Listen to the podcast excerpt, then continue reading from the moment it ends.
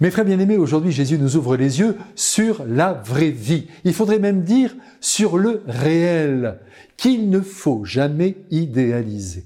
Le paradis, c'est pour plus tard. Sur la terre, tout n'est que mélange de joie, de peine, eh oui, d'instants de bonheur précédés ou suivis de grandes épreuves. Oui, la vie se déploie toujours comme un grand combat où le comblement, comme la déception, se côtoient quotidiennement.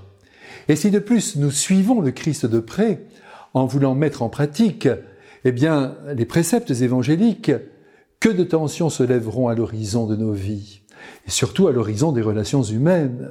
Et oui, les uns ou les autres, ne comprenant pas nos choix, n'acceptant pas, par exemple, que l'on ne se batte pas que pour gagner de l'argent, ou pour l'accumuler, ou que l'on pense aux autres plus qu'à soi.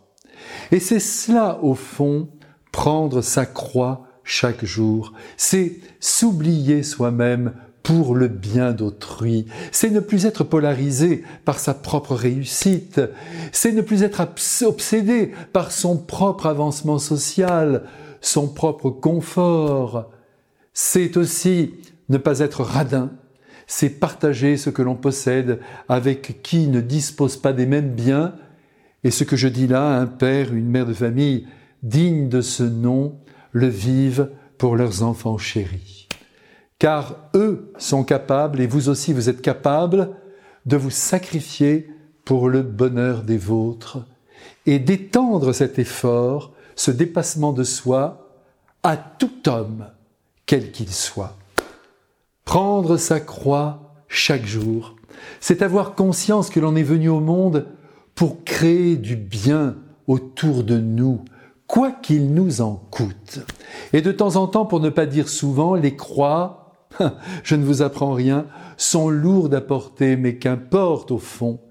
Il y a une joie tout intérieure qui nous est offerte et qui nous comble à la pensée le soir, par exemple, avant, juste avant de s'endormir, eh bien, que nous avons rendu heureux les autres, que nous avons accompli une belle mission qui a porté du fruit. Oui, c'est une joie profonde que de croiser cet état-là.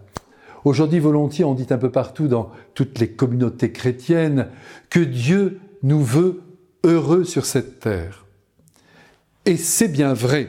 Mais attention, comprenons bien, il ne s'agit pas pour chacun de nous de vivre béatement, les pieds en éventail, dans une chaise longue. Ça, c'est bon pour le temps de l'été, près de votre piscine, et c'est parfait, et il faut en profiter. Mais il s'agit d'abord d'accomplir notre vie à travers l'amour que nous donnons aux autres, un amour qui peut-être ne sera pas reçu. Sans compter que l'amour se décline aussi en pardons offerts, faut pas l'oublier ça, hein. souvent très difficile à donner, Prendre sa croix, c'est accepter de perdre au présent pour gagner plus tard. C'est miser sur le bon numéro, le numéro de l'amour, et non sur celui de la possession des biens, que sont l'argent, le pouvoir, la considération sociale, que sais-je, la célébrité, le prestige, la reconnaissance. Oh là là, à quoi sert de gagner le monde entier, dit le Christ, si l'on vient à perdre son âme? Eh bien, cette pensée qui vient de son cœur, si bien frappée, pourrait, si elle était mise en pratique, changer la face du monde en le renouvelant sous le signe de l'équité. Hélas, ce jour n'est pas encore arrivé.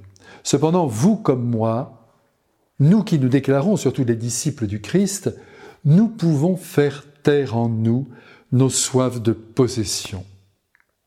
Et d'ailleurs, nous avons tout à gagner en vivant ainsi, puisqu'au jour de notre mort, chacun recevra selon sa conduite. L'amour reviendra donc en boomerang sur celui qui aura essayé d'aimer durant sa vie le plus concrètement possible.